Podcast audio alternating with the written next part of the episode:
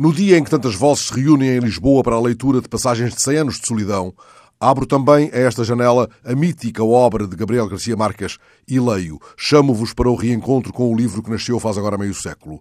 O romance prende-nos logo na primeira frase, como se as palavras tivessem um imã ainda mais poderoso do que aquele trazido pelo cigano Melquiades, o da barba ferina e mãos de pardal dos telhados. A primeira frase, com o seu poderoso imã. Muitos anos depois, diante do pelotão de fuzilamento, o coronel Aureliano Buendia haveria de recordar aquela tarde remota em que o pai o levou a conhecer o gelo. Macondo era então uma aldeia de vinte casas de barro e cana, construídas na margem de um rio de águas transparentes que se precipitavam por um leito de pedras polidas, brancas e enormes, como ovos pré-históricos. O mundo era tão recente que muitas coisas ainda não tinham nome e para as mencionar era preciso apontar com o dedo. Os ciganos chegavam a cada mês de março e Melquíades sempre trazia objetos espantosos, ora lingotes metálicos que atraíam tachos e panelas, ora óculos de longo alcance ou lupas do tamanho de tambores. Saltemos, entretanto, umas poucas páginas, até ao momento em que José Arcádio Buendia recebeu de Melquíades uns mapas portugueses e vários instrumentos de navegação. Leio agora com vossa permissão.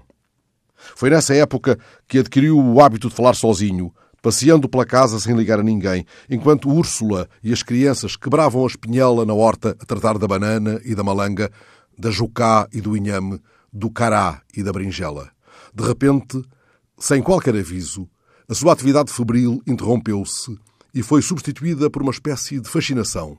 Esteve vários dias como que enfeitiçado, repetindo para si próprio, em voz baixa, uma ladainha de assombrosas conjecturas, sem dar crédito ao seu próprio entendimento.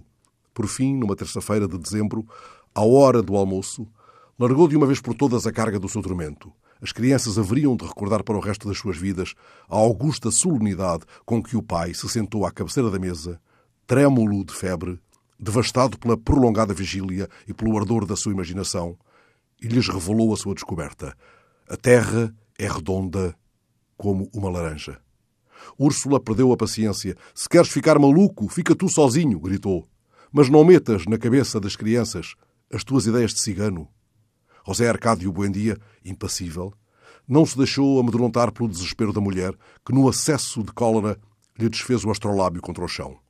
Construiu outro, reuniu no quartinho os homens da aldeia e demonstrou-lhes, com teorias que para todos eles eram incompreensíveis, a possibilidade de regressar ao ponto de partida, navegando sempre para o Oriente. Toda a aldeia estava convencida de que José Arcádio Buendia perdera o juízo quando chegou Melquíades para pôr as coisas no seu lugar.